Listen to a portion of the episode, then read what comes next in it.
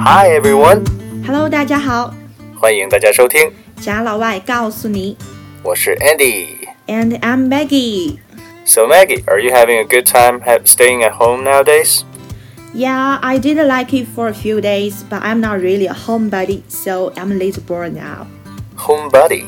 Yeah, homebody 就是我们常说的喜欢宅在家里的人，a person who likes to stay at home, especially one who is perceived as unadventurous.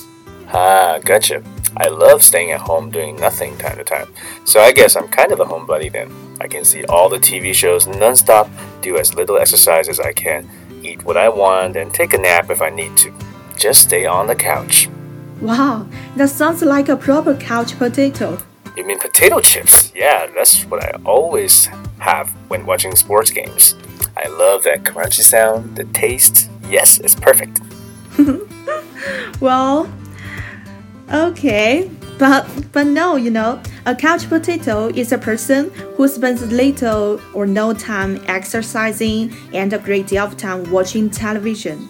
Ah, ah, a couch potato. Well, 那我还是做一些运动吧。假期过后，同事们认不出来我就麻烦了。And I don't want to look like a potato with arms and legs. That wouldn't be good. Yeah, that sounds like a great idea. What exercises are you going to do? Well, exercises football, basketball, tennis, boxing, wrestling. Why not? I have lots of options. What? That is fire. Where are you going to do all these spots? There will be joints with speakers following you everywhere. Yeah, right. Actually, I have a huge video game collection on my shelf. What, Andy? That doesn't count. Sorry. Okay, I'm not. I'm gonna stop messing with you. I- I'll go out and breathe some fresh air now and think about some exercises to do.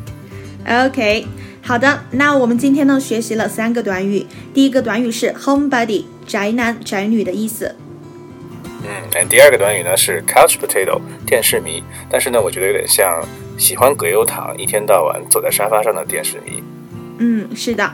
那刚刚在对话中，不知道有没有朋友们注意到啊？我说过一个 "That is fire"，这是当下在美国很流行的一句短语，就如同说太狠了、真牛、酷毙了的这种感觉啊。嗯，好的，今天的学习呢就到这里了。希望在所有在听节目的 homebody and couch potato 小伙伴们 will have a chance to get out and do some exercises soon.